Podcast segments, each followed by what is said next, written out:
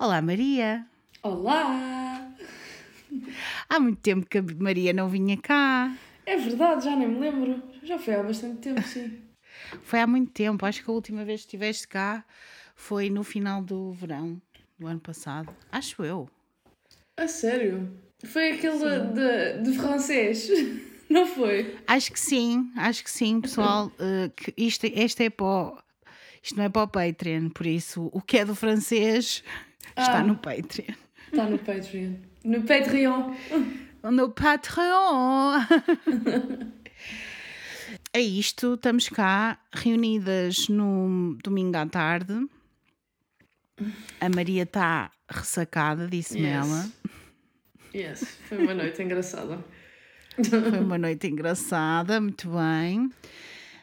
Já há muito tempo que a Maria não vinha cá, mas eu gosto muito da Maria, gosto muito que ela venha cá reagir às nossas histórias arrepiantes. E achei que tinha uma boa história. Eu sei, eu sei. Apesar dela andar assim na, na vida louca, ela gosta de vez em quando de se vir É arrepiar um verdade. pouco.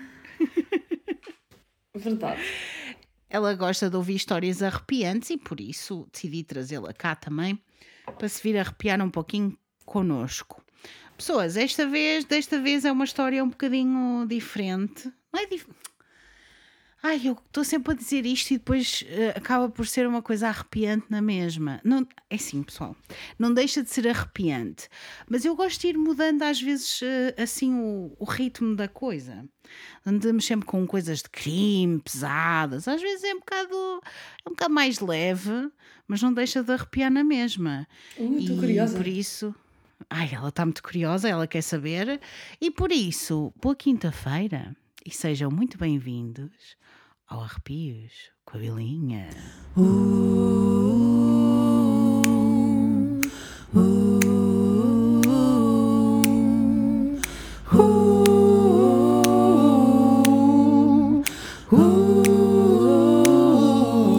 Arrepios com a Bilinha.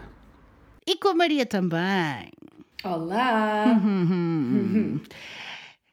Hoje o que vos trago, pessoas, trago-vos mistério. Mistério. Diz ela que vai buscar a lupa. Vais buscar a lupa, Maria? Buscar a lupa. Trago-vos uma história interessante, vamos dizer assim. E eu sei que, para grande parte das pessoas, as pessoas gostam de mistério. As pessoas gostam de coisas com. Às vezes, a maior parte das vezes, as pessoas gostam de saber como é que uma história termina, qual é a resolução. Mas às vezes, a gente gosta de, de um bom mistério, não saber o que é que aconteceu, não saber. Nananã. Pronto.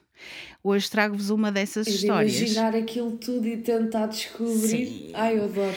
Boa. E também um bocadinho à semelhança do que de um episódio que eu trouxe para o Patreon há uns tempos atrás, acho que foi para aí há dois meses, que é o episódio do Roanoke, da colónia perdida de Roanoke.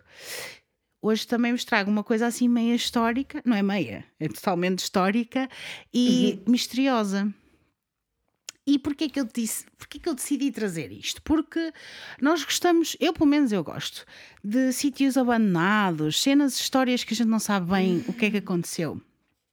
Os sítios. Sim, até esbugalhei os Isso, olhos. até ela, ela está toda esbugalhada. Os sítios abandonados sempre deixaram um fascínio, pelo menos às pessoas que gostam dessas coisas. Pode ser uma casa ou uma cidade inteira. Não sei se já ouviram falar de cidades inteiras que foram abandonadas. Eu acho ótimo. Um dia desses trazer uma dessas mas uma cidade inteira que foi deixado- deixada aos elementos, a sucumbir lentamente de volta à natureza, com alguns lembretes assustadores do seu passado restantes para aqueles curiosos o suficiente para ir à procura.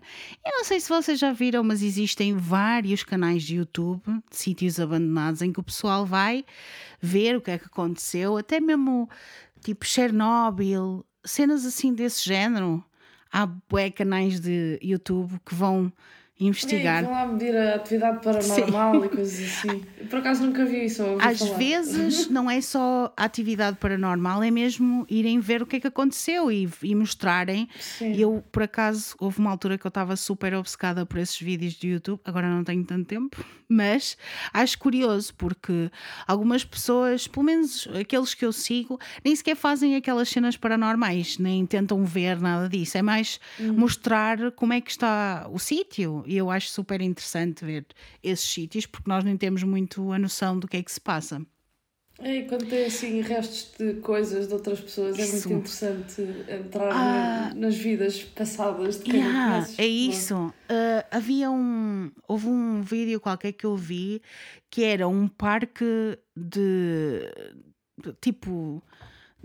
Sabes, de, com rodas. Sim, roda, uma roda gigante, mas não sei o que, tudo abandonado. Pá, isso é bué da creepy. Eu acho super Pá, é creepy. É, é, maravilhoso, mas é super creepy, não é? Sim, sim. Eu acho que não é toda a gente, mas é assim, as pessoas que ouvem este podcast com certeza que devem gostar dessas coisas. mas é isso. Depois há outro tipo de abandono. A sensação de que entram num sítio e parece que acabaram de perder alguém. Alguém acabou de sair. Tudo está no lugar, mas não há ninguém para ser encontrado. O que faria isto mais assustador era se encontrassem um navio totalmente abandonado a navegar no meio do oceano sem uma única alma a bordo. É o que vos trago hoje. O caso misterioso do navio fantasma, o Mary Celeste. Estamos assim um pouquinho, estamos assim um pouquinho. Yes eu já estava para vos trazer esta história desde dezembro, mas opá, ficava sempre. Uh, ouvia outra história que se metia a meio e pronto, acabou uhum. por não trazer. Trouxe-vos agora. E porquê? Porque é que eu vos vinha trazer em dezembro? Porque no dia 4 de dezembro de 1872, o Brigantine da Igreja, sob o comando do capitão David Morehouse, estava a atravessar o Oceano Atlântico quando avistou outro navio a vir em direção a eles. Nada de muito estranho. A não ser que o navio estava a navegar estranhamente, parecia quase fora do controle. O da Igreja tentou sinalizar, ah, se calhar, nunca se sabe. Tentou sinalizar o outro navio, mas não teve nada de volta e confirmaram as suspeitas de David Morehouse de que algo estaria errado com aquele navio. À medida que se aproximavam, ficou claro que mais ninguém estava no convés. Os marinheiros Oliver DeVoe e John Wright foram até lá para ver o que estava a acontecer naquele navio e felizmente não estava lá ninguém escondido para os matar. Vocês estão a ver.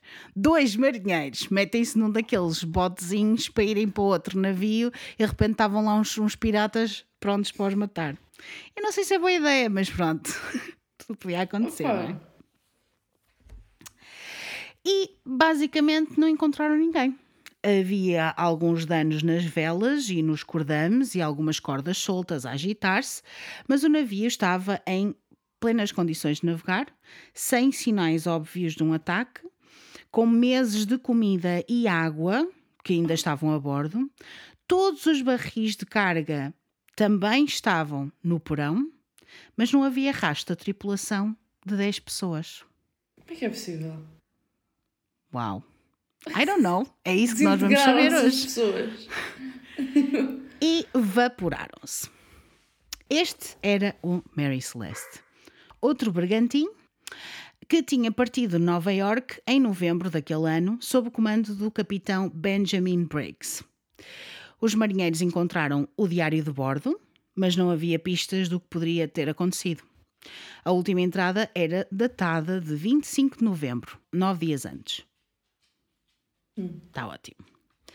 As únicas coisas que pareciam estar desaparecidas do navio, para além das pessoas, era algum equipamento de navegação, papeladas oficiais e o bote salva-vidas pequeno do Mary Celeste. Ou seja, tudo aquilo que levariam se tivessem de sair do barco a fugir rapidamente. Vamos ver se é isto ou não. Vamos já ver. Mas fica a pergunta: onde é que estavam estas pessoas? Porquê é que o navio estava abandonado no meio do oceano quando não parecia ter nada de errado.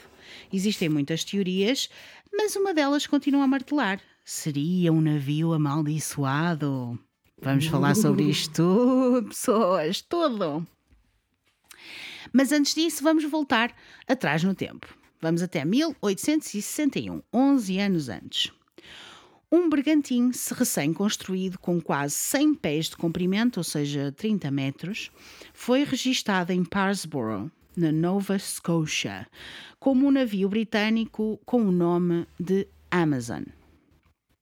Não é Amazon começou, de estarem a... Aí começou o diabo. Foi aí. Foi aí que começou tudo.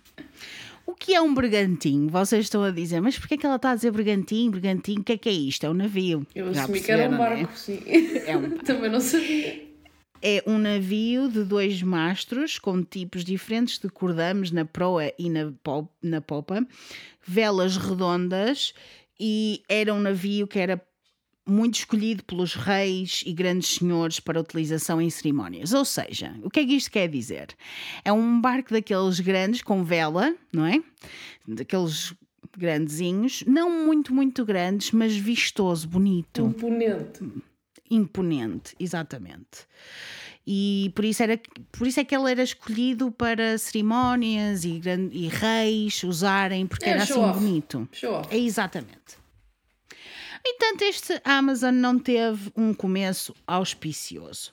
O seu primeiro capitão foi Robert McClellan, que era um dos proprietários do barco, junto com oito pessoas. Naquela altura era assim: as pessoas, quando compravam os barcos, o barco nunca era de uma só pessoa, principalmente estes navios que eram grandinhos, não é? Hum, então ele era um dos proprietários com outro, oito outras pessoas. E em junho de 1861, na viagem inaugural do Amazon, quando era suposto estar a transportar madeira através do Atlântico, o capitão McClelland adoeceu. Piorou progressivamente. O navio teve de virar e navegar de volta a Spencer's Island, Nova Scotia. E depois de apenas nove dias, o capitão McClelland estava morto e o legado Amazon estava a começar. Ok. Nove dias, outra vez. nove dias outra vez. Um novo capitão assumiu o comando para ir vender a madeira para Londres. John Nutting Parker, que deu grande nome ao seu apelido Nutting. Estás mesmo a ver? é tolinho, é doidinho. A Amazon atingiu um barco de pesca quase imediatamente depois de partirem e novamente eles tiveram de ser trazidos de volta para reparações do barco. Ai, o caraças. Depois de finalmente chegarem a Londres e descarregarem, o capitão Parker teve outro acidente. Sim. Quando o Amazon bateu num navio menor no canal inglês, fazendo o outro navio afundar. Aquele. Ok. Cocktail de Ellen de Murphy, como é que se diz? É, exato. Quando tu tens que dar malta, tudo erra, tudo erra. E na verdade, este John era quase um perigo nos mares, porque ele não sabia andar com. Não Nothing. sabia navegar, nada, nada. Então ele foi contra um barco de pesca, depois foi contra outro barco quando. Ah, a Ele desvia-se. Ele desvia-se, exato. Então está a ver-me, eu não saio. Como aquelas pessoas que são um perigo na estrada.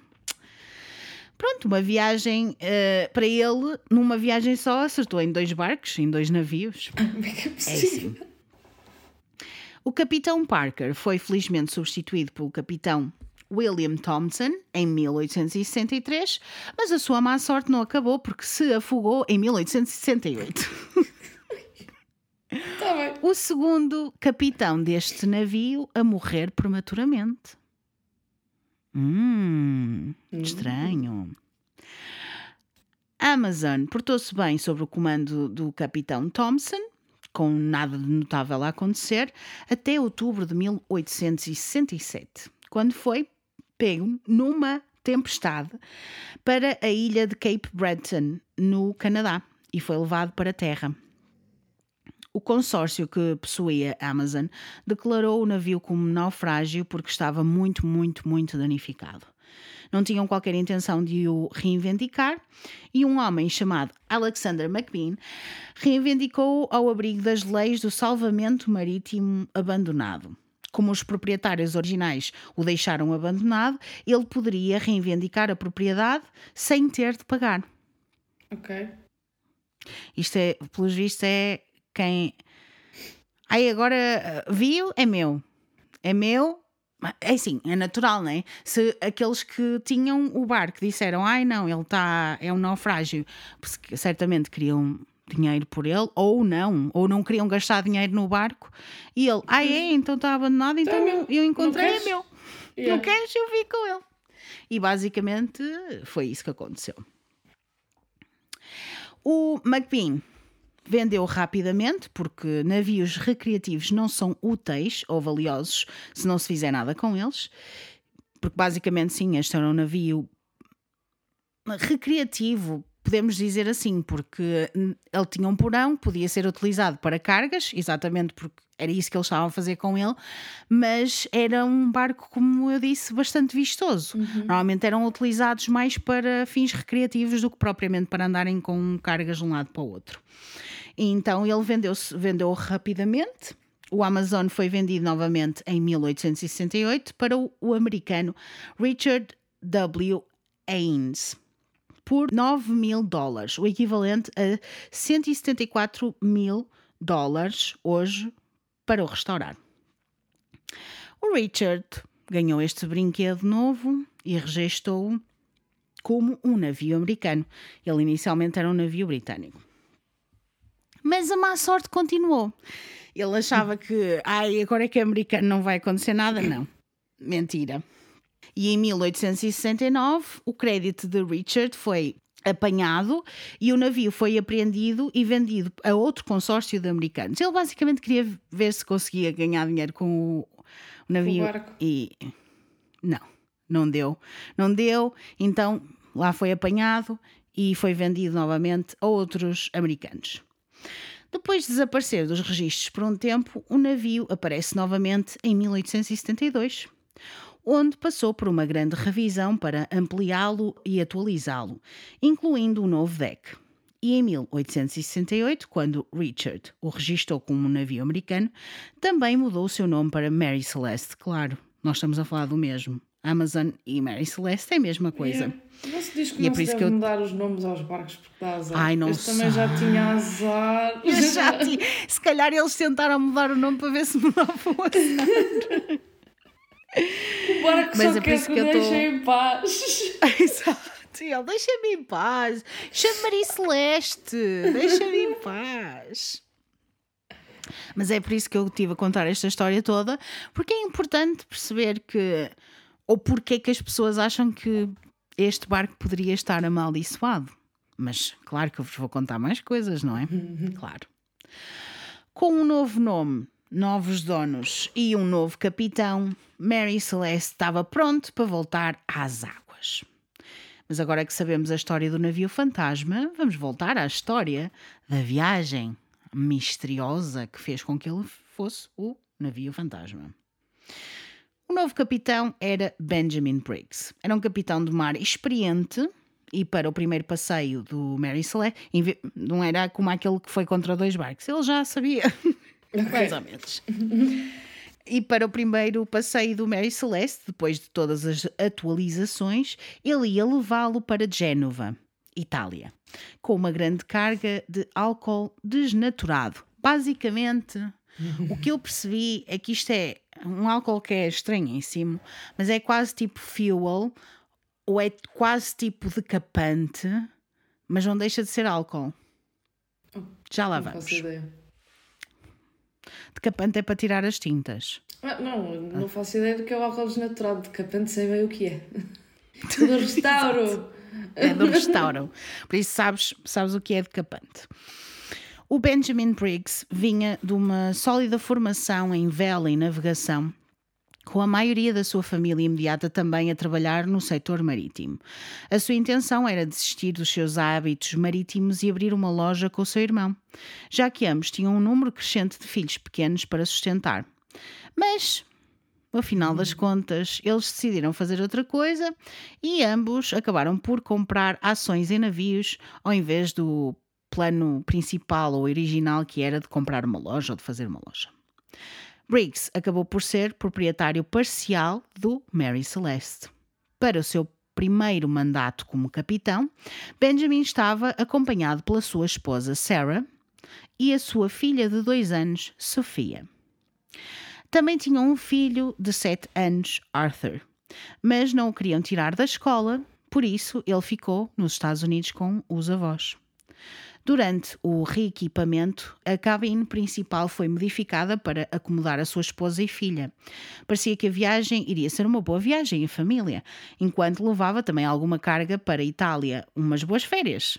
Daquelas de meses, não é? Porque ainda demoram um tempo. Na altura, ainda por cima, demoravam muito tempo a atravessar o Atlântico.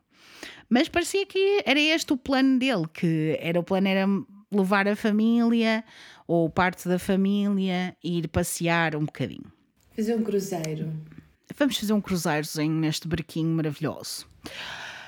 O Benjamin escreveu para a sua mãe, antes de partirem, com algumas atualizações sobre Sofia, de dois anos, algumas instruções para ela se precisasse de dinheiro e. e passa a citar. Terminamos de fazer o carregamento ontem à noite e partiremos na terça de manhã, se não sairmos amanhã à noite, se Deus quiser. Tá bom. A nossa embarcação está em bom estado e espero que tenhamos uma boa viagem, mas nunca estive dentro dela antes e não posso dizer como vai navegar. That's what she said. That's what she said. Briggs tinha muitos anos de experiência de navegação, por isso, presumivelmente, não estava muito preocupado com os aspectos técnicos da viagem, como podemos ver. Ele escolheu uma pequena tripulação e mencionou o seu arrependimento por não ter trazido também o seu filho Arthur, nesta carta que escreveu à sua mãe. Passo a citar novamente. Parecemos ter um bom comissário e espero ter uma viagem agradável. Ambos sentimos falta de Arthur e acredito que devíamos ter mandado buscá-lo se eu tivesse pensado num bom sítio para o guardar. um bom baú. Um baúzinho, uma caixinha, uma mala. Na, na altura, as malas eram todas feitas Sim. em madeira. Sofia chama por ele de vez em quando e quer vê-lo uh, no álbum que era. Acho que era um livro, que por sinal é um dos livros favoritos dela, exatamente. Então, o que é que isto quer dizer? Para além de o quererem manter na escola, parecia não ser um lugar conveniente para Arthur ficar a bordo do navio, segundo o que eles achavam.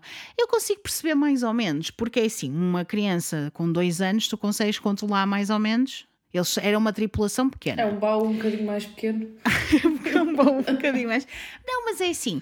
A mãe com certeza conseguia tomar conta da criança de dois anos. Agora, Sim. um puto de sete anos podia yeah. mexer em mais coisas. Eles, se calhar, pensaram que não seria o sítio ideal para ele estar. Mais por aí, mas sim. Não, a cena e de não, terem um sítio onde. Sim, é isso. É. É, é para andar. É assim mesmo. Tudo bom. Quando Mary Celeste partiu para Génova, havia 10 pessoas a bordo: o capitão Briggs, a sua esposa Sarah, a filha Sofia, o primeiro imediato Albert Richardson, o segundo imediato Andrew Gilling Stewart, Edward Head e quatro companheiros de tripulação alemães: Gottlieb, Goodschat, Irian Martins e os irmãos Volker Lorenzen e Boz, ou Boy, Lorenzen. Depois de esperarem pelo mau tempo limpar, Mary Celeste saiu de Nova York a 7 de novembro de 1872. E nunca mais ninguém a viu. A viu, quer dizer, viu a embarcação, viu o navio, mas as pessoas, onde é que estão? Não sabemos. Não sabemos. Temos muitas teorias. Ou melhor, eu trago-vos muitas teorias. Eu sinto que eu e a Maria vamos estar a conversar um bocado sobre isso, mas. Uh, vamos descobrir esta merda.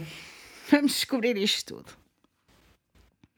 Enquanto Mary Celeste fazia os preparativos finais, outro bergantinho também estava à espera para navegar para Génova. O Dei Gracia. que significa, para quem percebe um pouquinho de latim, pela graça de Deus. Sob o comando do capitão David Morehouse. Não foi provado que Morehouse e Briggs eram amigos ou se se encontraram para jantar na noite antes da partida de Mary Celeste, mas teriam conhecimento um do outro, provavelmente eram conhecidos no mínimo. Isto eu gosto de deixar aqui porque nós vamos falar sobre teorias e vocês já vão perceber porque é que eu estou a dizer que eles conheciam-se, mas não se sabe se eram amigos ou não. Okay. No dia que da igreja partiu, foi oito dias após o Mary Celeste, numa rota paralela, mas mais ao norte, indo para Gibraltar, a caminho de Génova. Ou seja, não era bem o caminho que eles estavam a fazer, era um bocadinho diferente e com certeza ia demorar mais tempo. E por isso é que é estranho eles terem encontrado ou terem encontrado o barco. Either way. A 4 de dezembro de 1872, no horário da Terra, sim, porque era 5 de dezembro, na hora do mar. Não sei se sabiam disso, mas basicamente a hora. Exato. a hora que está no oceano é diferente da hora dos meridianos. É muito estúpido. Eu não sabia disto, mas, mas aparentemente é isso. Aparentemente o mar vive no futuro, percebem? Ok, pronto. Ele lá sabe. O, o, exato. O Digresha viu Mary Celeste a comportar-se de forma estranha entre os Açores e Gibraltar. Também foi por causa disso que eu vos trouxe aqui uhum. este tema. Estava tá, aqui ao ladinho, percebem? E há uma coisa que eu quero dizer. Não havia maneira do Digresha ter alcançado um navio que tinha saído uma semana antes não havia maneira. Aliás, porque eles, como estava a dizer, eles estavam a fazer uma rota mais a norte, por isso eles não se iam encontrar, maneira nenhuma. Pois. É muito estranho. A tentar saber o que se estava a passar, os marinheiros embarcaram Mary Celeste e o que é que viram? Se já ouviram falar desta história, porque é provável que tenham ouvido falar, porque esta história é muito conhecida, embora alguns de vocês, a maioria, provavelmente, está a dizer: Ai, nunca ouvi falar sobre isto, o que é? Navio fantasma? Mas sim, esta história muito, muito conhecida. Se calhar, se a conhecem, ouviram dizer que havia uma refeição quente na mesa e que o fogo estava aceso. Mas na verdade não foi nada disto. Como se alguém tivesse acabado de sair. Imaginem. Como se alguém tivesse mesmo desaparecido, nada. Não foi bem isto. O navio estava sujo e com condições de navegar Uh, e havia cordas soltas e algumas velas danificadas. A escotilha principal do porão de carga estava segura e não faltavam nenhum barris, não faltava barris, nada. Embora nove barris dos 1701 tenham sido encontrados mais tarde vazios. Nove. Nove, nove dias. Opa, a gente devia ter ido ver o que é que é nova em numerologia. Vocês que percebem de numerologia, por favor, mandem-me uma mensagem e expliquem-me que é, qual é o significado do número 9, que eu não sei. Não faço ideia, mas realmente 9. Tinha sido encontrada também uma bomba daquelas para tirar a água, desmontada, que foi encontrada no convés. Uma de duas que Mary Celeste uh, tinha havia mais de um metro de água no casco do navio e o pequeno bote salva-vidas. Como disse, não estava lá. As únicas coisas lá. que. Não estava lá. Ah, ok.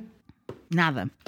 Não estava o bote salva-vidas, não estava. As únicas coisas que obviamente faltavam eram um cronómetro e um, um sextante ferramentas essenciais, como vocês sabem, ou se já ouviram falar, descobrimentos e afins, com certeza já ouviram falar destas duas coisas um, que são essenciais para a navegação, bem como o registro do navio. O diário, o, não, o, no, o diário de bordo estava lá, mas o registro do navio não estava, ou seja, as papeladas do, do próprio navio não estavam lá, que é estranho. As instruções? Não, tipo, um, quando tens é tipo o registro de uma ca da casa. Quando tens um, um, papel que diz que tens a, a casa, não é? Escritura. Uma escritura. Eles, esse não estava no navio, mas estava o diário de bordo. Que é um bocadinho estranho, porque é que a escritura ou as papeladas do navio não estavam no navio? Não percebi, mas pronto, está tudo. E claro, eh, também faltava a tripulação inteira. Faltava um bote salva-vidas, estas coisas para navegar ou para que são essenciais para a navegação, o registro no navio e a tripulação. Estranho, mas está tudo. Okay. O diário de bordo, como eu disse, ainda estava lá, que colocava a posição mais recente do Mary Celeste perto da ilha de Santa Maria, nos Açores. A entrada datava de 25 de novembro, nove dias antes, como vos disse. Quando o Digration encontrou Mary Celeste, estava a cerca de 700 km, 740 km da distância da última entrada, portanto, perto de Santa Maria. Com mais nada a fazer, o capitão Morehouse decidiu navegar Mary Celeste até Gibraltar e reivindicá-la como salvamento para o que poderia esperar obter algum ou bastante dinheiro sob a lei marítima. Eu não sei como é que é isto, mas é assim, da primeira vez eu entendi. Se os donos do barco disseram que não queriam o barco para nada, podiam chegar lá e dizer, ah, então é meu. Mas neste caso, não. É basicamente, encontrou um barco à deriva, tem cenas lá dentro, e ele vai dizer, ah, então olha, eu salvei este barco, agora quero dinheiro. Salvei-o. Estás a ver? É basicamente isto. Morehouse navegou para Gibraltar a 12 de dezembro de 1872 com quatro membros da sua tripulação. A 13 de dezembro chegou, mas em vez de ser louvado pelo heroísmo, ele estava do lado errado de uma investigação criminal sob suspeita de fraude de seguros, na melhor das hipóteses, e assassinato na pior das hipóteses. Eles começaram a dizer: ah, então, e onde é que tu encontraste esse barco? Mas como é que isso aconteceu? E agora queres dinheirinho pelo barco? O que é que está a passar? E só a 25 de fevereiro de 1873 é que Mary Celeste foi libertada pelo tribunal e eventualmente chegou a Génova para entregar os malditos barris em março de 1873. Agora vocês pensam assim, ok, contaste a história toda, mas a gente quer saber porque é que isto aconteceu. E a tripulação? Onde é que está a tripulação? O que é que está a passar? O porquê? O quê? Como assim? Onde é que estão? Onde é que estão estas pessoas? Pessoas, eu não sei onde estão estas pessoas. Eu não faço ideia, mas tenho algumas teorias que vos então, vou trazer. O Arthurzinho ficou sozinho, nunca mais. O Arthurzinho ficou sozinho. Ai, como é que é possível? Yep. O Arthurzinho ficou sozinho. Trouxe-vos algumas teorias para acalmar vossos corações. Eu vou, vou vos contar as histórias e as teorias que as pessoas têm e depois vocês vão me dizer o que é, o que, é que vocês acham. Eu e a Maria, com certeza que vamos debater aqui algumas delas. Mas pronto, vamos começar pela primeira, que é a fraude de seguros. O que é que, porquê é que eu falei de fraude de seguros? Ora bem, então, quando o capitão Morehouse chega a Gibraltar, tem um caso possível de abandono por fraude. Ou seja, existem duas vertentes para esta teoria. A primeira é que o Morehouse e o Briggs tinham planeado isto juntos, por isso é que eu disse antes que eles conheciam-se, hum. muito provavelmente, mas não se sabe se eles eram amigos ou não. Com Briggs a encalhar propositadamente Mary Celeste para Morehouse o capitão Morehouse, o encontrar mais tarde.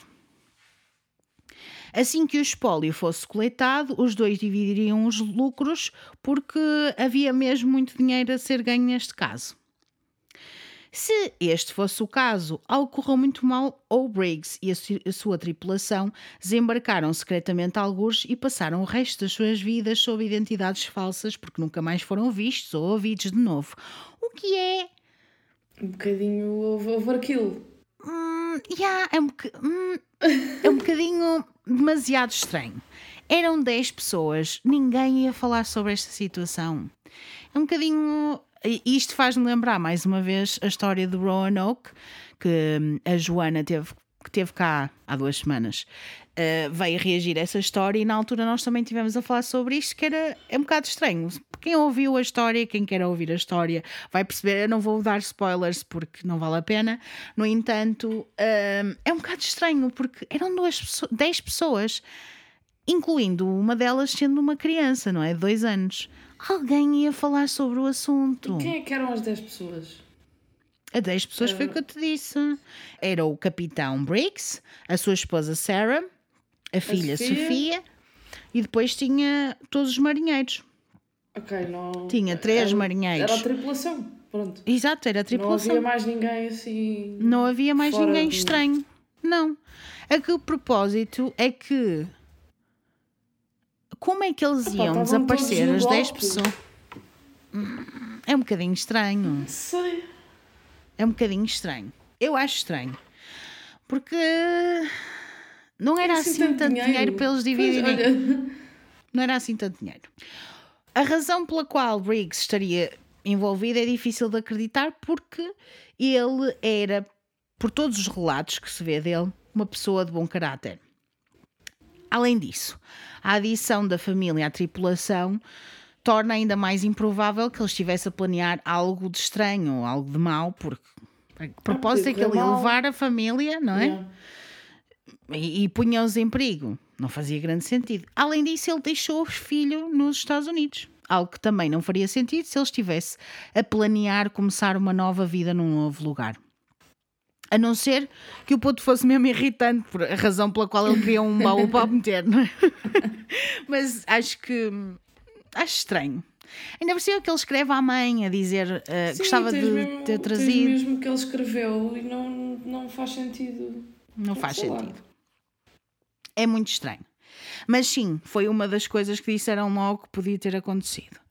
Outra vertente da teoria do seguro ou da fraude é que o Digresha encontrou o Mary Celeste com alguma dificuldade, entraram, mataram todos da tripulação e navegaram de volta para reivindicar a recompensa, como se fossem aqueles piratas hardcore que se mascaravam de marinheiros. Já tivemos aqui uma história de piratas mulheres e a gente sabe que elas eram assim muito arrasadoras, mas ao mesmo tempo hum, é um bocadinho estranho, não é? Como é que. Hum, é, é estranho. Eu é, não sei. É aquelas coisas que a gente pode acreditar. Nós vemos muitas séries, não é, Maria? Podemos acreditar. Não sei. Quem é que ia na tripulação do Morehouse? Já lá vamos. Mas okay. Não me parece. Eles eram marinheiros marinheiros. Mas por muito improvável que isto possa parecer, esta teoria possa parecer, esta era a teoria que o Procurador-Geral de Gibraltar, o Frederick Solly Flood, tinha. Era o que ele acreditava piamente. Por isso é que eles, quando o capitão Morehouse chegou lá, ele disse: Ah, o quê? Vais reivindicar dinheiro? Não vais, não. Não vais, não, seu tolo. Não vais. Que tu, para mim, mataste esta gente toda.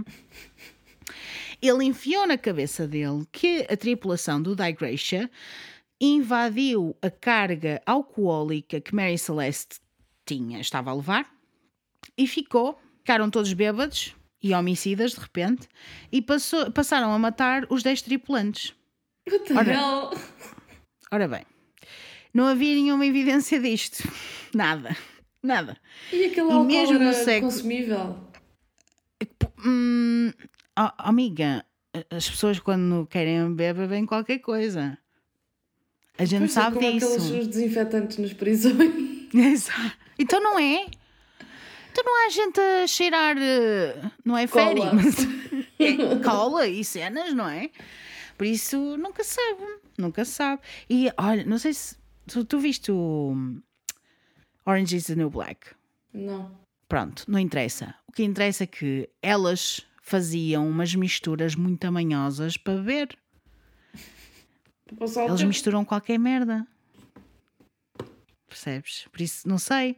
As pessoas, quando querem consumir mesmo alguma coisa, consomem. Mas Pronto, não havia nenhuma evidência disto e mesmo no século XIX as pessoas conseguiriam ver se havia traços de uma luta no barco e não havia nenhum pois. traço de luta, nada, nada. Um dos marinheiros que embarcou inicialmente o Mary Celeste relatou ter visto uma espada que foi imediatamente apreendida como arma do crime. Mas foi rapidamente descoberto, no entanto, que a espada não estava coberta em sangue condenatório, mas estava um pouco enferrujada, nem sequer. Opa. E os outros Pois danos. para que cortar um bolo de morango. Ah, nunca se sabe. E os outros danos ao barco poderiam ter sido causados pelo mau tempo ou possivelmente a tripulação original, coisas, ah, sei lá, a mexerem com coisas. Ah, Isto podia, podia acontecer. Não havia nada que mostrasse que havia sinais de luta no barco. Existem muitas descrições deste álcool. Estavas a fazer perguntas sobre o álcool. Vou-te explicar porque eu também tive um bocado de dificuldade. Eles dizem álcool desnaturado. O que é que é isto? Não sei. Mas basicamente falam de desnaturado, industrial e até americano. Eu não sei whatever that means. Álcool o que é que isso quer dizer? o que é que isso quer dizer? Mas o que nós podemos saber é que não era álcool para beber. Era industrial, era desnaturado, era uma coisa diferente. Era tipo decapante, pessoal. Não era para beber. Pois é que isso não me parece ser muito bom. Não dá muita vida. Exato. E tu estás de ressaca. Ai. Coca-Cola da cárnica. Basicamente, se os banheiros o bebessem, um bocadinho seria mais do que suficiente para perceber que era tóxico. Provavelmente ficavam muito mal dispostos, até ficavam cegos ou até morreriam. Era uma coisa muito, É muito, isso, muito não iam tóxica. entrar em transe e matar toda a gente. Não, não iam. Vai cuidadosos a não deixar E eles, nada. oh, hum, vou ser um serial killer agora. Isto é um bocado estranho, quer dizer, mesmo que fosse um deles que enlouquecia, os outros não é uma pessoa que consegue matar tanta gente. É, é, é bem estranho, mas pronto. O capitão Morehouse ficou preso, preso, entre aspas, mas sem ser entre aspas, que ele estava mesmo a ser eh, investigado, Investigado. não é? Ficou preso em Gibraltar durante esta investigação prejudicial e foi finalmente premiado com um acordo de salvamento em abril, quatro meses depois de ter chegado. O acordo, este acordo, pode variar dependendo de, de como era perigoso recuperar as mercadorias e o que quer que as imprevisíveis leis marítimas considerassem relevante.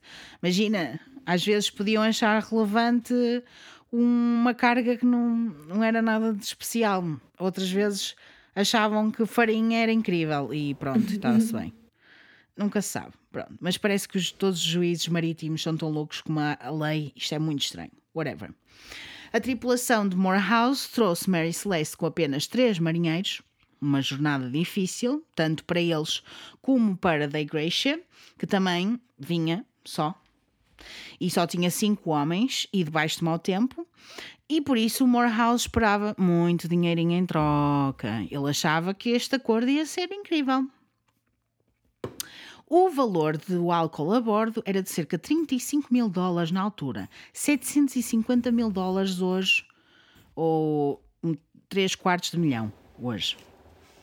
É muito dinheiro. E alguma coisa. É.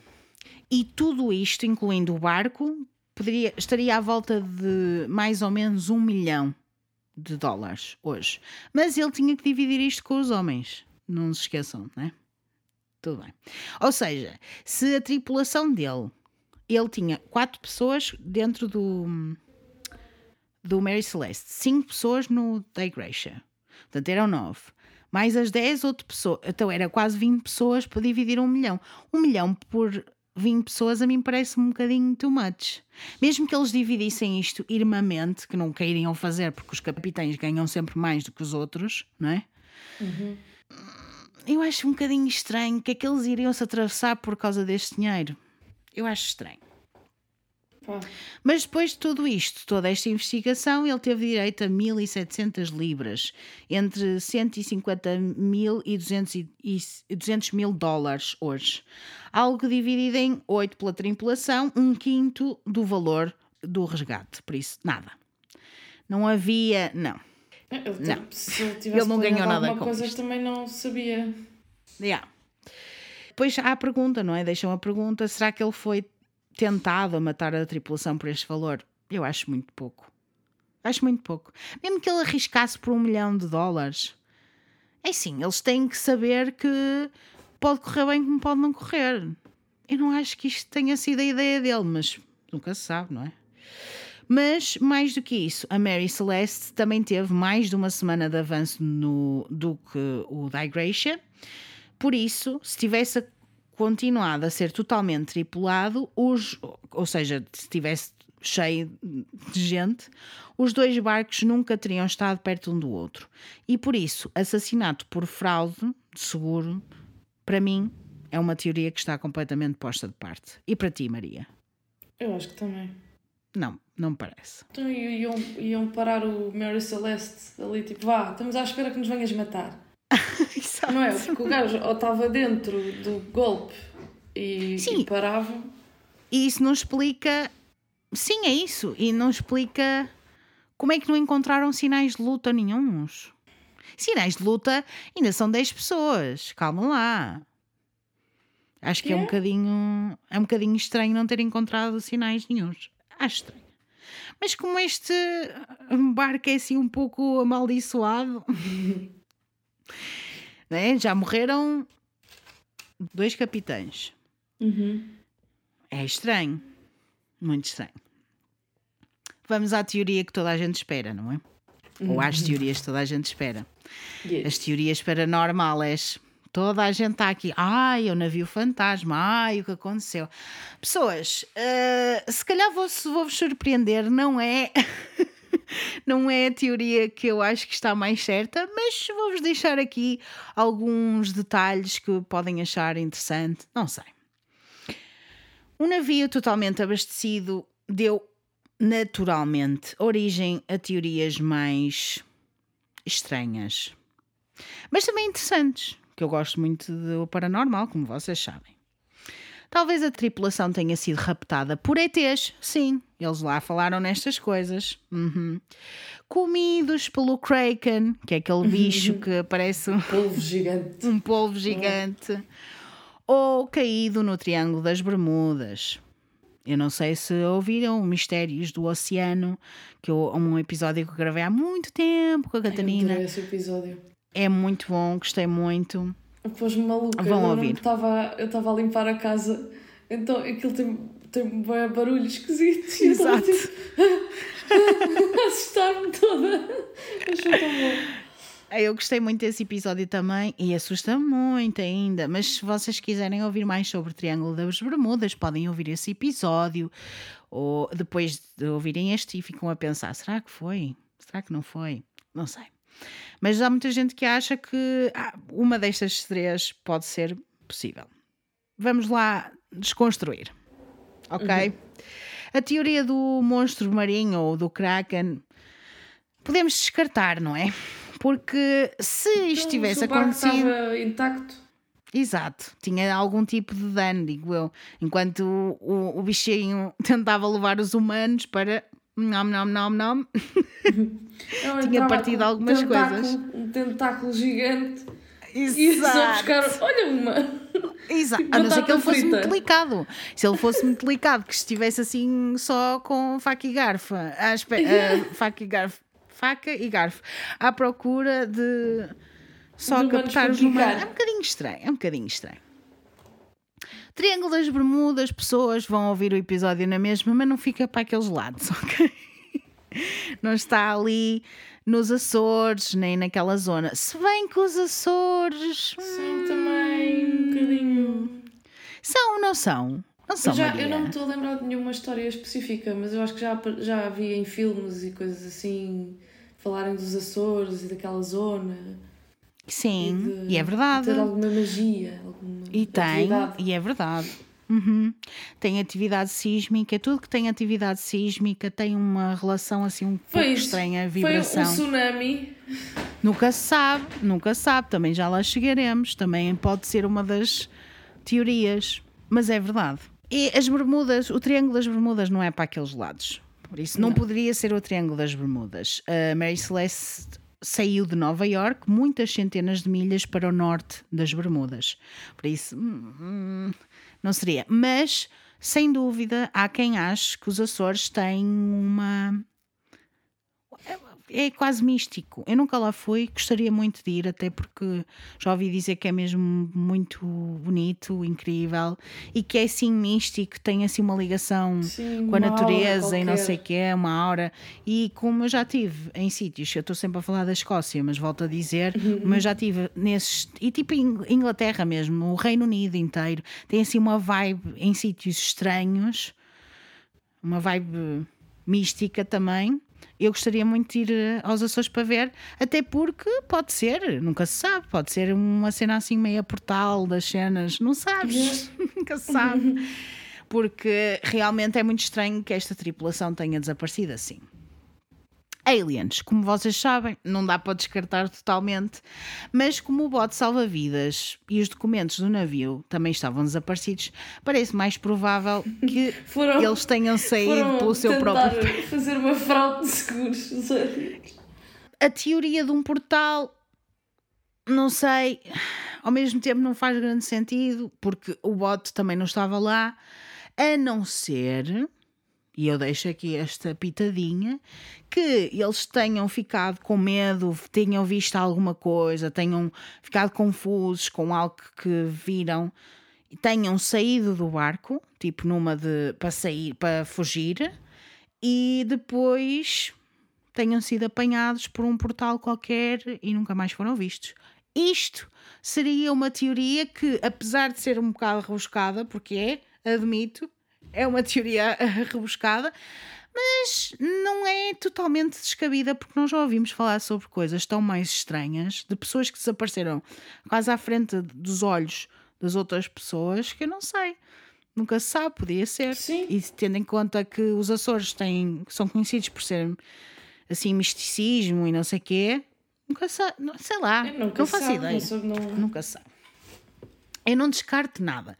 A cena dos aliens parece um bocadinho rebuscada. E do monstro marinho também parece um pouquinho rebuscado. Mas isto também poderia ser alguma coisa. Lá está. Eles podiam ter visto alguma coisa estranha. Pois, e meteram-se no... no bote. E depois aí é que aconteceu a cena mais paranormal. A gente não sabe. Yeah. Pronto. Vem a teoria também de piratas. Pessoas. Não era piratas, não é? Não havia sinais de luta no, no navio. É lógico. Mas, enfim, na altura começaram a dizer que poderia ser piratas porque os piratas aguentam mais o álcool. Assim, o álcool não era para beber. Não era porque uma pessoa tinha, aguentava mais o álcool que conseguia beber a cena industrial, um decapante. Mas o que é que havia? Não. Havia. Um, o navio tinha coisas, tinha comida, tinha isso tudo. Sim. Tinha tudo. Não, porque até podia ter sido um, um barco de piratas que, sei lá, queremos as coisas de valor, enfia-se todos no barco, vá, a andar e abandonavam-nos em alto mar. Só que depois também deixavam as coisas no navio, tipo comidas Exato. e assim. É isso. Não faz grande sentido, eles deixaram tudo. Inclusive os 1701 uh, eh, barris de álcool industrial que, como sabemos, valia 750, 35 mil dólares na altura. Ou seja, 750 mil dólares hoje. Olha. Parece-me que é um bocadinho rebuscado terem deixado os, os, piratas saltarem para dentro do barco. Ah, vamos todos eh, embora. E depois, quer dizer, não faz grande sentido. Ora, vamos ao motim ou assassinato, a teoria do motim ou do assassinato. Os dois irmãos alemães, o Volkert e o Bos Lorenzen, ficaram sob suspeita ao longo dos anos. Quando eles andavam lá a ver as coisas que tinham sido deixadas no Mary Celeste, notou-se que nenhum dos pertences dos irmãos estavam lá. Então surgiu a teoria que estes dois poderiam ter. poderiam ter morto todos eles, mandando-os borda fora e escapado no bote salva-vidas. Eu pergunto, porquê? A que propósito?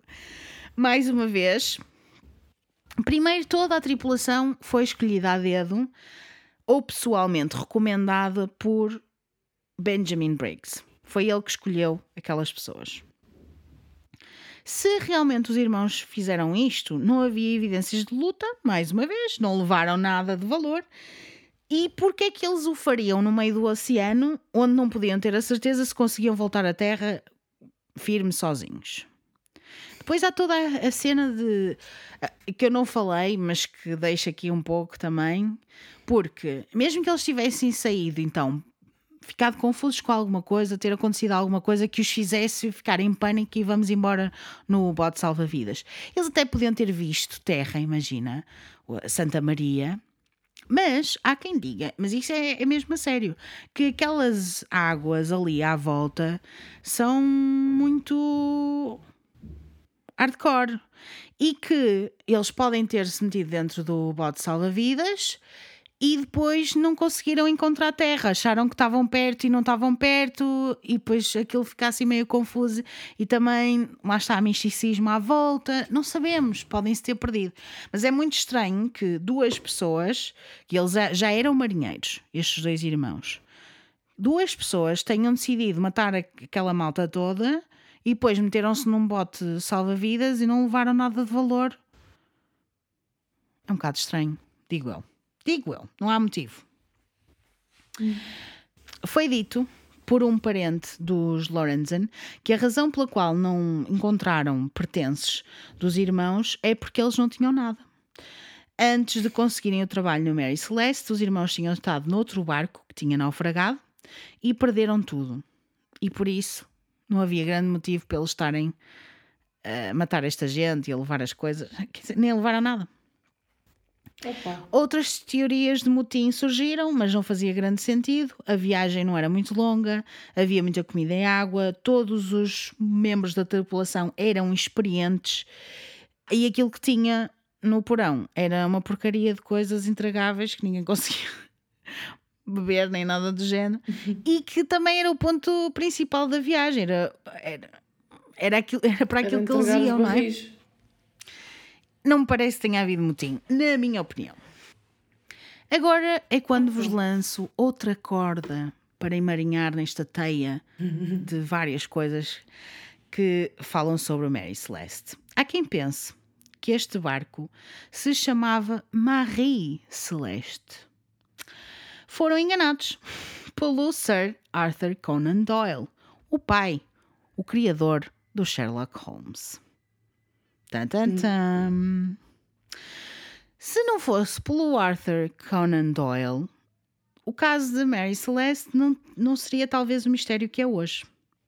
Como vos disse, não é o único navio que foi encontrado abandonado no meio do oceano, mas uma das razões principais está no topo da lista quando se fala deste, de, destes casos é a influência de um conto sobre a narrativa oficial em 1884, 12 anos depois do desaparecimento da tripulação, uma história anónima foi publicada na revista Cornhill, chamada J. Habakkuk Jefferson Statement. Não sei como é que eles acreditaram nisto com este título, mas supostamente tinha sido uma história escrita na primeira pessoa, como se este J. Habakkuk Jefferson fosse um sobrevivente do que aconteceu no Mary Celeste da história. O navio é chamado Marie Celeste. E depois da tripulação ter sido assassinada por um serial killer com ódio pelos brancos, oh, coitadinhos, coitadinhos dos branquinhos, eles estão a sofrer, eles precisam de serial killer. Este barco é então abandonado por ninguém menos do que o da Igreja para encontrar. O nome Marie Celeste parecia ficar melhor na consciência popular, assim como alguns dos detalhes, como a condição intocada com que o Digression encontrou a, comida na mesa. Por isso é que as pessoas às vezes se lembram, ou ouvem falar, ou, ou dizem: Ai, lembro-me perfeitamente dessa história. Aquele barco foi encontrado com a comida acabada de fazer e o fogo ainda. Não. Foi tudo o Sir Arthur Conan Doyle que escreveu. Uhum Nesta história, as pessoas acreditaram. A tripulação do Digresha disse que encontraram muitas coisas molhadas, eh, e cito, molhadas e desorganizadas, como se as pessoas tivessem acabado de largar o que estavam a fazer e desaparecido. Ok. Certo, mas a história do Sir Arthur Conan Doyle fala então de uma pedra mágica, de um Stone Idol, e até hoje os seus ditos inventados ainda são tidos como factos. As pessoas acham mesmo que, que a história que ele contou é a história verdadeira. É, ai. Mas ele. Ai, ele escreve ficção. Qual é a cena? Exato. Quer dizer, não sei o que é que ele. Não, só conheço a ficção. Não sei se escreve Sim, nada. sim. Ele escreve e, escreve e tem até alguns contos de terror que são interessantes, mas é só ficção. Se bem que ele era uma pessoa que estava muito ligada à espiritualidade e não sei o quê, ele escrevia muito sobre essas coisas. Não sei se as pessoas sabiam, mas ficam a saber. Até em 1992, Maldivas emitiram um selo usando o nome Marie Celeste como parte da série dos Mistérios do Universo de selos que lançaram. Por isso, estão a ver, há pessoas que acreditam nesta história até hoje que este era o barco, era Marie Celeste, não era, era Mary. Era Mary Celeste, ok? ok. Agora que nós falamos das coisas menos prováveis, as teorias que são menos prováveis, se bem que paranormal ali a cena do misticismo dos Açores e a zona, a gente nunca sabe porque nunca vamos saber, não é? Nestas coisas a gente podemos falar sobre elas, mas nunca sabemos se é verdade ou não. Sim. Mas vamos passar a teorias mais prováveis, que são os desastres naturais. Ok? Então vamos à primeira que tu disseste e muito bem. Um tsunami, um marmoto. Como eu disse também, acho que cheguei a falar sobre isto no episódio dos mistérios do- dos oceanos. A atividade sob o fundo do mar pode causar ondas enormes e tsunamis. Atividade sísmica. A região à volta dos Açores experimentou muitos eventos sísmicos significativos ao longo dos anos, como vocês sabem também. Até um pequeno barulho de um submarino pode ser suficiente para comprometer um navio. Ou pelo menos fazer as pessoas pensar que está em perigo de afundar, mesmo que não esteja. Por isso é que eles têm as cenas todas, os, os sonars todos, para verem que quando têm navios próximos, porque os, os submarinos não devem passar por baixo de navios porque aquilo agita as águas e não, não Nunca pode tinha ser. pensado nisso. Sim, é verdade. Um evento aleatório, como um tornado de mar, também pode causar pânico o suficiente para forçar a tripulação a sair pelo bote salva-vidas. Mas, devido à experiência do mar que todos eles tinham, tirando a mulher e a filha, eles deveriam ficar um pouco mais até decidirem sair por si só. Deviam estar a ver se vissem alguma coisa deste género ou se tivessem uma experiência assim, tipo marmoto, ondas grandes e não sei o que, eles não se iam abaixo tão facilmente quanto isso. Não iriam abandonar o navio só porque sim. Tinha que ser uma coisa muito, muito séria para eles estarem a abandonar o navio. Como também provado pelo da Igreja, o Mary Celeste estava um pouco maltratado, mas em boas condições para que três pessoas o levassem para Gibraltar. Por isso, Briggs e a sua tripulação não iriam desistir só porque tinham encontrado mau tempo, digo eu. Mas mesmo Não isso. sabemos como é que era o Não mau sabemos- tempo. E sim, é isso. Poderia ser uma coisa que para eles foi muito assustadora e eles acharam que o melhor era ter deixado.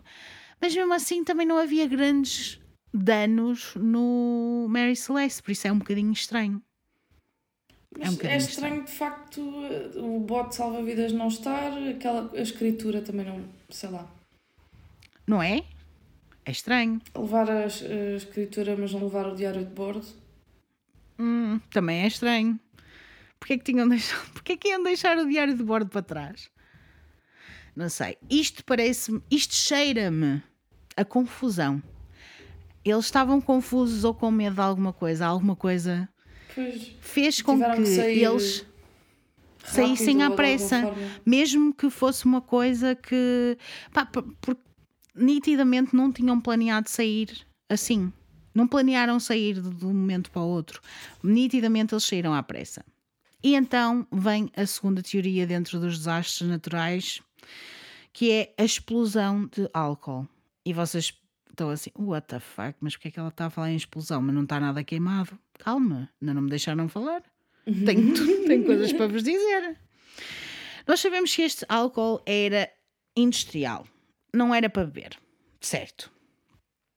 Outra coisa que também vos quero dizer: o Benjamin Briggs era contra bebidas alcoólicas e aparentemente estava bastante ansioso com a sua carga porque não sabia muito sobre álcool. Alguns barris estavam vazios, lembram-se? De eu ter dito que nove barris estavam vazios. Agora uhum. vem a vilinha química para vos explicar. As pessoas disseram, ai, ah, foram donados pelos irmãos Lorenzen e depois decidiram matar toda a gente foi a tripulação dos The Gracia, foram os piratas, foram. foram tipo postos noutros recipientes por algum motivo, sabe. Foram derrubados em mar agitado ou durante o marmoto. Só foram nove dentro dos 1701. Então, havia 1701 barris no porão. 1692 eram feitos de carvalho branco. Os nove restantes eram feitos de carvalho vermelho, que é mais poroso do que o branco, o que significava que o conteúdo líquido era muito mais provável de vazar ao longo do tempo, certo? Certo. Isto leva a uma das razões pelas quais a tripulação achou prudente abandonar o navio, mesmo que temporariamente. Ora, os fumos, the fumes of the alcohol, percebem? o industrial aquele, aquele o álcool industrial forte tem, vai emanar um cheiro forte, claramente. E se os barris tivessem, fossem porosos, com certeza que ia soltando o cheiro. E eles podiam achar, sei lá, que, que era tóxico. Podia estar ou tóxico ou que poderia, em ebulição, uma coisa explodir. Ok? Podia ser isso. E, principalmente, se, se é Benjamin Briggs, que é um abstémico temente a Deus, com a sua filha pequena a bordo e com a sua mulher, ele podia achar que era uma boa ideia sair. Exatamente. Podia, uh, podia achar que era uma boa ideia sair num bote salva-vidas por um tempo para deixar as coisas arejarem. Isto não me parece muito improvável, mas não explica a pressa aparente em deixar o navio, pois seria bem claro de onde viria o cheiro e o que seria, e depois os outros todos, não é?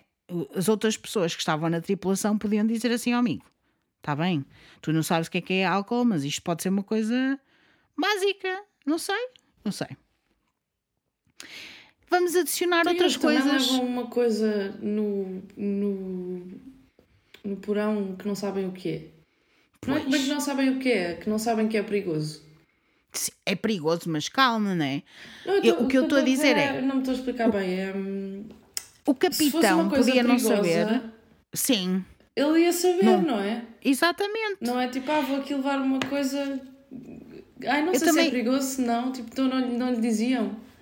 Eu, eu acho que ele podia não ter grande experiência no assunto, mas as outras pessoas que estavam com ele, o resto da tripulação, teria alguma coisa, teria alguma experiência, mesmo que não tivesse experiência em álcool desnaturado, tinha alguma experiência em outros materiais delicados, digo eu, não sei, ou perigosos, não sei. E podiam aconselhá-lo, digo eu. Ele, ele foi a pessoa, ele escolheu estas pessoas a dedo, por isso deduzo que. Sim, certeza que não foi a primeira vez que toda a gente viu aquilo. Exatamente. Não é? Tipo. Mas e se adicionarmos algumas coisinhas à mistura? Vamos ver. E se tivesse havido realmente uma explosão? Se alguns dos barris tivessem explodido abaixo do convés devido ao aquecimento do álcool. Isto claramente faria-os fugir. Claramente, não é? Se eles ouvissem, bom, eles, ok, bora, vamos embora. Ainda temos mais 1700 e não sei quantos para explodir. Se calhar não, já 1600 não e não sei quantos. Isto claramente é mais especulação, mas vamos lá.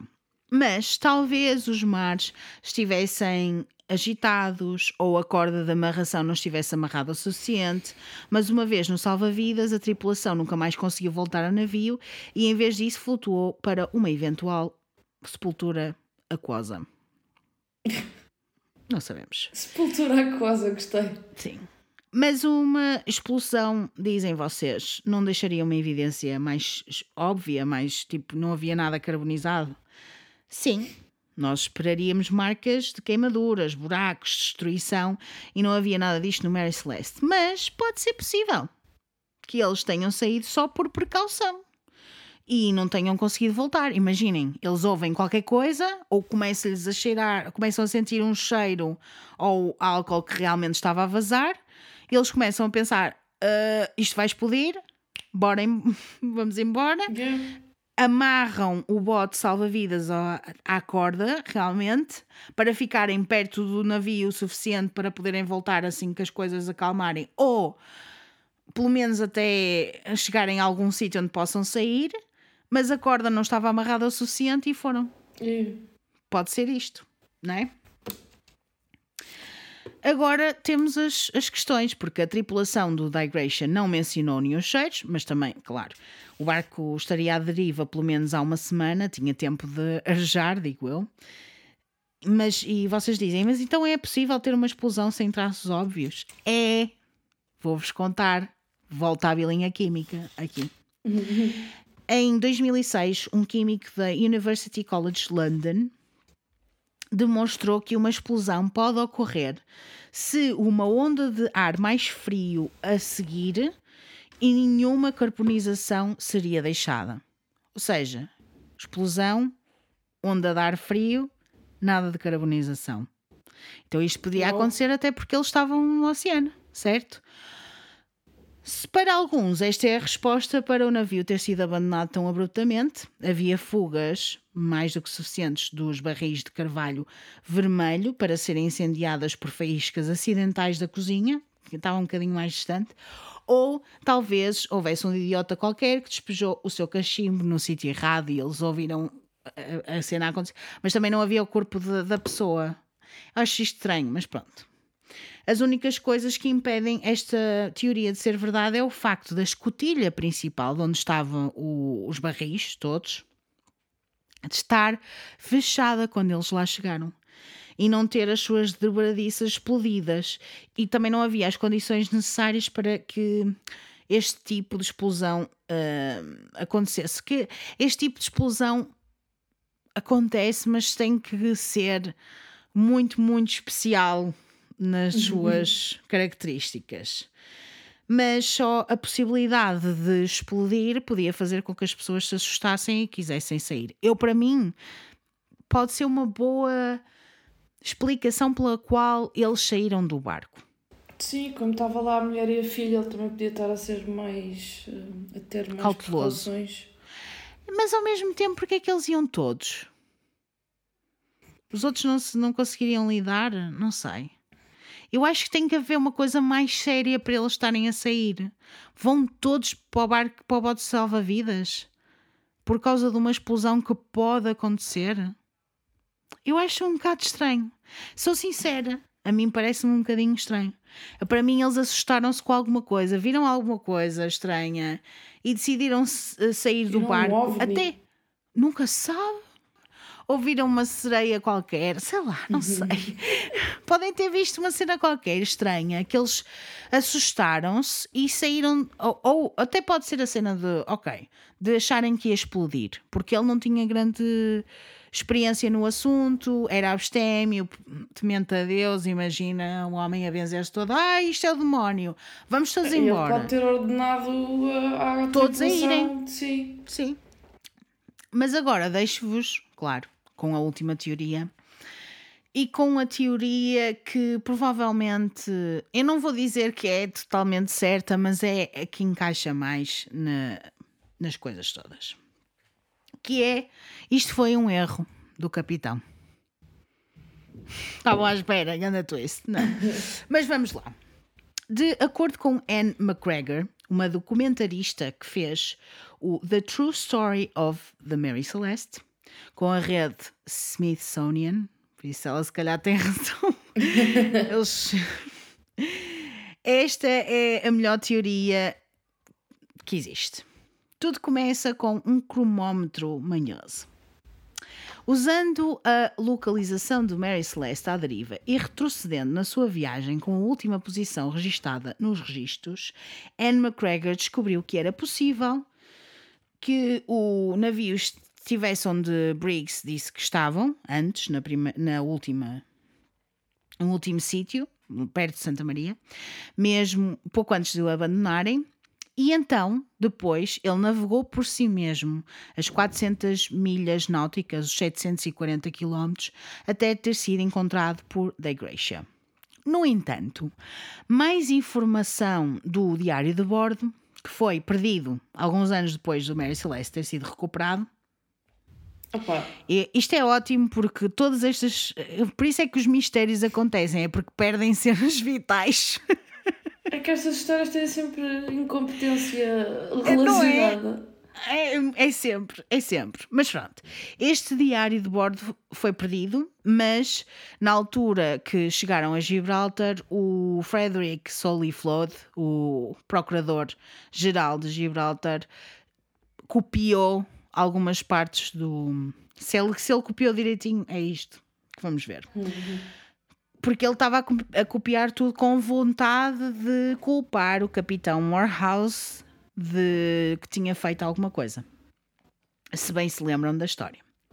Assumindo que ele copiou as últimas entradas corretamente, Anne McGregor e o oceanógrafo Phil Richardson analisaram os dados históricos do clima e das correntes oceânicas e descobriram que Benjamin Briggs e Mary Celeste estavam, na verdade, fora do curso por mais de 100 milhas. Não estavam no sítio onde deviam estar. Uma forte tempestade foi anotada no diário um dia antes da última entrada e, se eles estivessem no bom caminho, já deveriam ter chegado a Santa Maria três dias antes. Por isso é que eu acho que alguma parte de misticismo tem para aqui.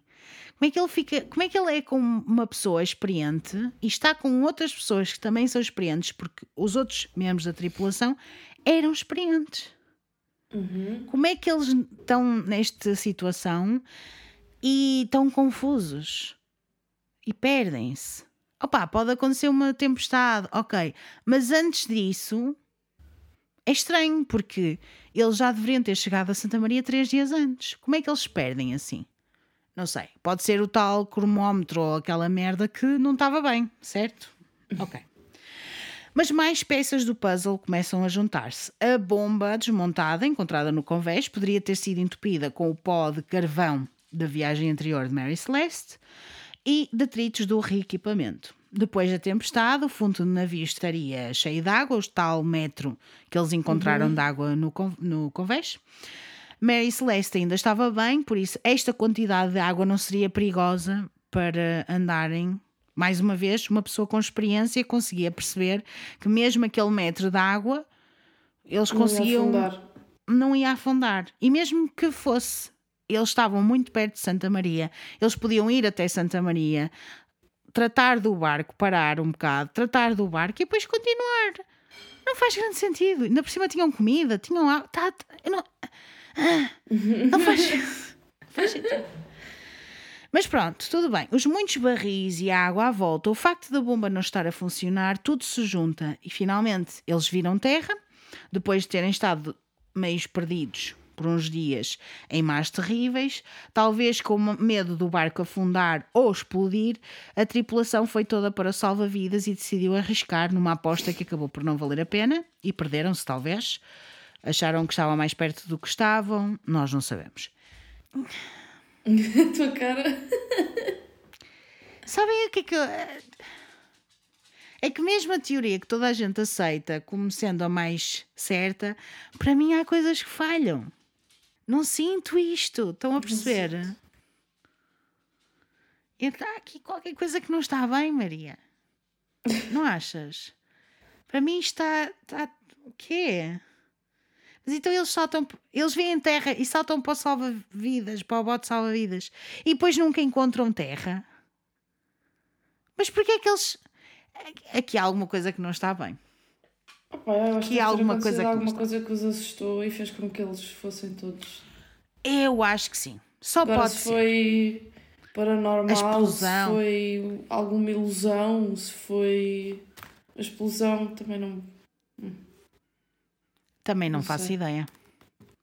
Alguma coisa aqui está mal contada. Alguém se esqueceu de um pormenor qualquer. Não fui eu. Prometo que eu procurei muito. Que- Como é que é aquela história muito. da bomba? O que é que era? A bomba d'água era o quê? É- Era para tirar a água do convés. Sim, Só estava que a bomba que desmontada. eles encontraram estavam desmontada porque eles acham que tinha algum tipo de pó, alguma coisa. Estava entupida, quando- sim. Estava entupida e eles não conseguiram tirar. Mas eles tinham outra bomba, não era só uma. Tinham duas. Mary Celeste tinha outra bomba. Isso não, não era razão para, para aquilo se afundar, eles deviam saber, não é? Ser Ora, temos que sair de rápido. Não. Opa, é muito estranho. Como é que eles saem? Dar? Porquê?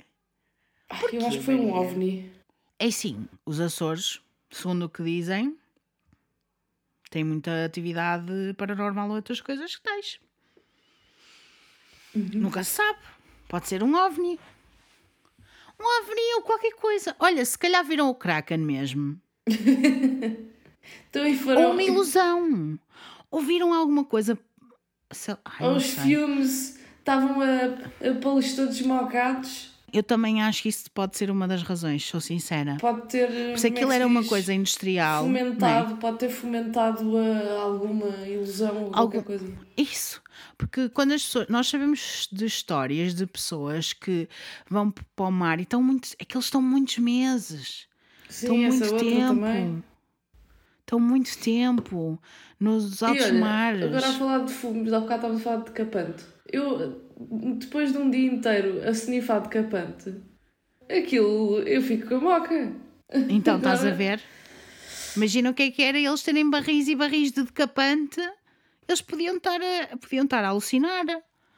Ou podia ser uma, justão, uma junção de várias coisas, tipo o facto de eles estarem a alucinar, é, é isso que tu estavas a dizer, de eles terem visto alguma coisa, os, os filmes todos das cenas do decapante estarem ainda a alimentar mais as cenas que eles estavam a ver, nunca se sabe. O facto de eles estarem filha sozinhos. Uhum. E ele estar preocupado.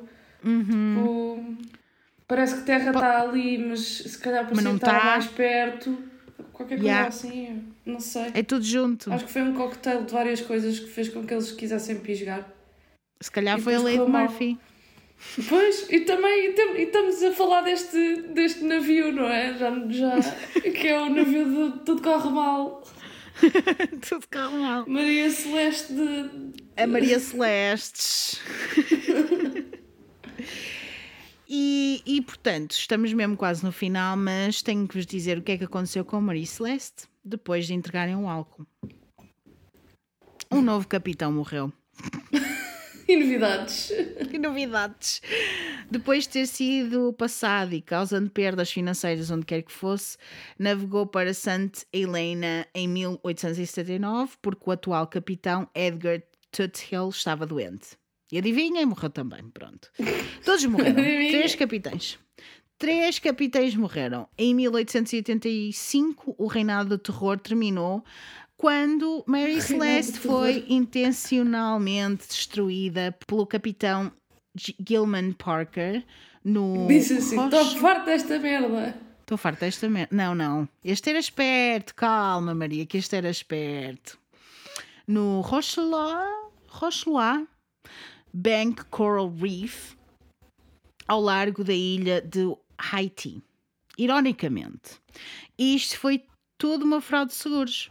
A Mary Celeste estava cheia de coisas inúteis lá, mas o capitão Gilmer Parker, quando, quando atolou, ficou atoladinho, quando atolou o barco, ah, disse que estava cheio de coisas valiosas, mas Fantástico. eles foi, ele foi apanhado.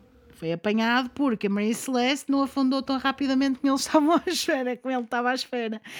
E então eles conseguiram ver que não, que tinha coisas, que era só coisas inúteis. E pronto.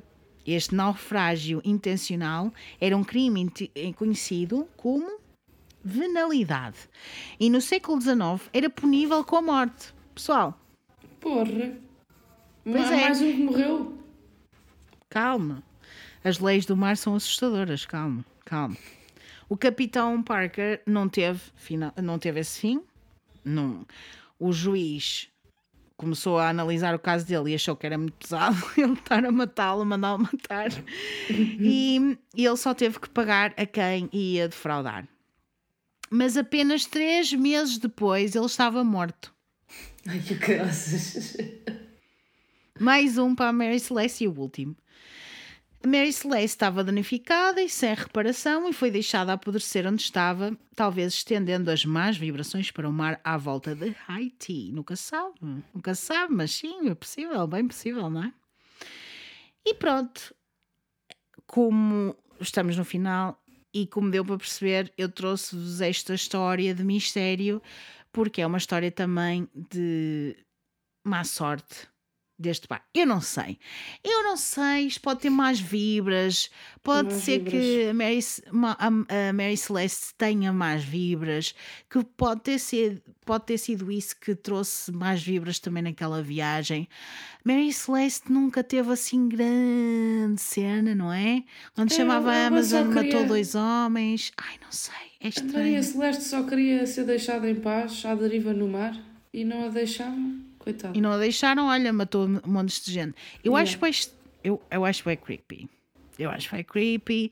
Toda esta história é creepy porque encontrar um barco à deriva sem nada, sem Mas é ninguém. giro pensar que o, que o barco tem uma consciência e tipo. Não é? É engraçado. Eu acho engraçado, pelo menos. Ao mesmo tempo, nós não sabemos porque nós conta aqui histórias de fantasmas e afins em que as casas têm memória, os sítios têm memória, os objetos têm memória. Por isso, eu não sei, pá, eu acho, eu gosto de pensar, muito embora não seja não, não sei se acredito totalmente numa teoria paranormal como razão pela qual eles saíram, desapareceram. Mas é muito. Para mim, eles morreram. Claramente, eles morreram ou desapareceram para outro plano qualquer, uma cena de um portal qualquer. Isso seria a única resposta. Mas também é muito estranho que eles tenham ido. Para mim, eles saíram do barco por opção. Sim. Não fazia sentido que o, o bote salva-vidas não estivesse lá se eles não tivessem saído por opção. É estranha a maneira como saíram, sim. Parece que saíram à pressa, sim. Mas tem muito a ver com confusão, na minha opinião. Tem tudo. Ou é uma coisa paranormal, foi alguma coisa que aconteceu, ou eles acharam que aquilo ia explodir, ou o gajo estava a bater mal com os fumos do, do lado do álcool, do decapante. Opá, não sei, aquilo era bem estranho.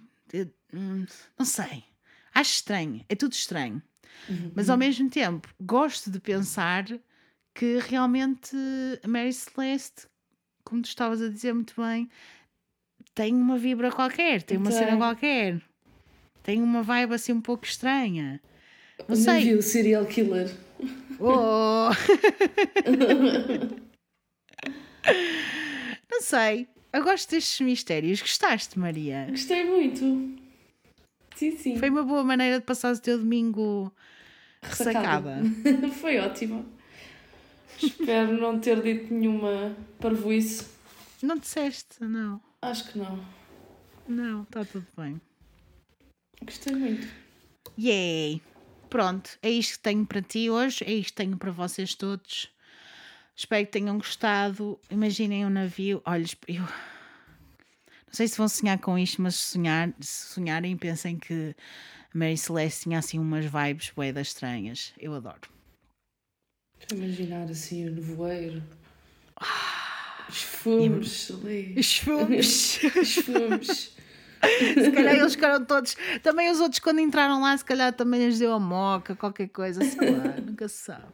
Mas é estranho, não é? Que depois eh, teve quatro meses sem fazer nada com a, a própria a carga continuava dentro do, do barco Pois.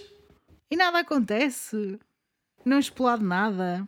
Hum, não sei. Quem acredita na explosão? Hum, não sei. Olha, digam-me o que é que vocês acreditam. Eu acho que isto é uma grande onda de má sorte. Acho que é possível que até possa haver qualquer coisa assim meia paranormal, mas até que tenha a ver com as vibras da, da Mary Celeste. Yeah. Se calhar puseram um- uma madeira que não foi abençoada, uma coisa qualquer Yeah.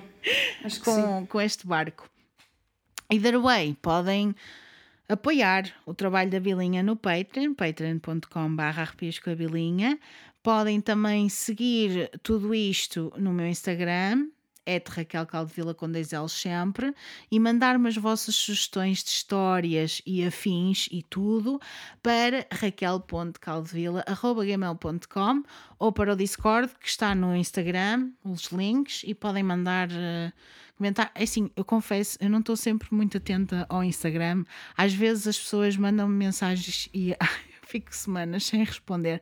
Não é porque não gosto de vocês, nem quero saber, mas normalmente se me mandarem mensagens por Discord ou pelo meu e-mail, eu respondo mais rapidamente. Está bem, pessoas? Não é que eu não gosto de vocês, mas ainda no outro dia mandaram uma mensagem a perguntar: tem uma, tem uma lista enorme de casos que eu gostava que tu falasses. Para onde é que eu mando? Eu, manda-me para o e-mail, por favor, uhum. que eu aqui não vou responder. Ou às vezes eu leio, às vezes abro o Instagram, vejo que alguém mandou mensagem, mas é tudo muito rápido pois e eu esqueço-me. Hum, não vale a pena. Se estiver no e-mail, já sei que está no sítio certo. Ou no Discord, onde eu estou sempre muito mais atenta ao que vocês me mandam. E também, quem entra no Discord, mesmo sem fazer parte do Patreon, pode sempre sugerir coisas nos temas para a bilinha. Bilinha aceita sempre os vossos temas, ok? Pronto, é isto. Obrigada, Maria, por ter estado cá comigo. Obrigada, eu. Podes ir continuar a ressacar no sofá. Eu não tenho quase Coca-Cola. Obrigada a todas as pessoas que ouviram até agora. Daqui a duas semanas ou mais. Mas até lá, tenham umas semanas muito arrepiantes. E cuidado com os barcos à deriva. E com o álcool natural. E os fumes. E os fumes. E os paranormais nos Açores. Adeus. Adeus. A ghost upon the water is headed straight for me. I watch it from the side of the shore, lie waiting in the breeze. A buzz is rattling its bones